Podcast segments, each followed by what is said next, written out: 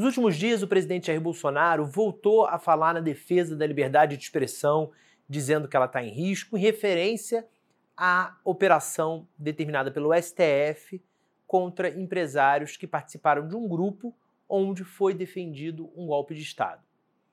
No diagnóstico de hoje, eu vou falar sobre o sequestro do termo liberdade de expressão pelo Bolsonaro.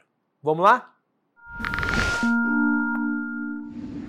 Primeiro de tudo, vamos fazer uma distinção clara.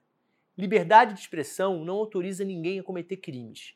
Você não pode, em nome da liberdade de expressão, caluniar, difamar, injuriar, cometer quaisquer outros tipos de crime dizendo só que você estava se expressando.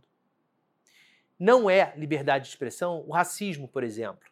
Não é liberdade de expressão você mentir sobre alguma coisa, não é liberdade de expressão você agredir alguém. Não é liberdade de expressão você defender um golpe e você defender uma ditadura. Não é liberdade de expressão você atacar a democracia. O bolsonarismo, o Bolsonaro, e consequentemente os bolsonaristas, espertamente fizeram um sequestro do termo liberdade de expressão.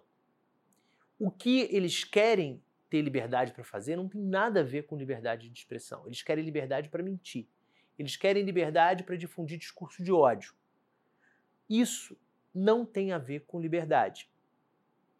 Se tivesse, o presidente teria que aceitar qualquer tipo de barbaridade que falam sobre ele. E quando eu digo qualquer tipo de barbaridade que falam sobre ele, eu não estou me referindo a críticas ou a publicação de fatos negativos sobre o seu governo. Isso é liberdade de expressão. Eu estou me referindo àquelas pessoas que extrapolam o nível do aceitável, movidas por ódio, movidas por interesses políticos e ofendem a dignidade de qualquer pessoa, inclusive do próprio presidente, que também tem direito a ter a honra dele e a dignidade dele resguardadas.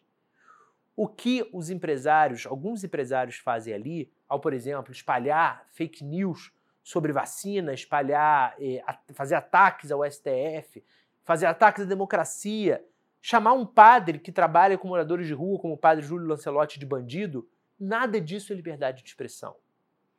Alguns empresários, eh, desde a, a determinação pelo STF da operação contra os outros empresários que fazem parte do grupo, alguns empresários vêm falando em liberdade de expressão para se referir àquilo que acontece ali. De novo, não é não pode ser, a gente não pode numa, numa, numa civilização, numa sociedade que se propõe civilizada, normalizar aquele tipo de postura. Isso é uma esperteza política, um jogo de palavras para mobilizar a opinião pública contra uma eventual punição que eles possam sofrer ali.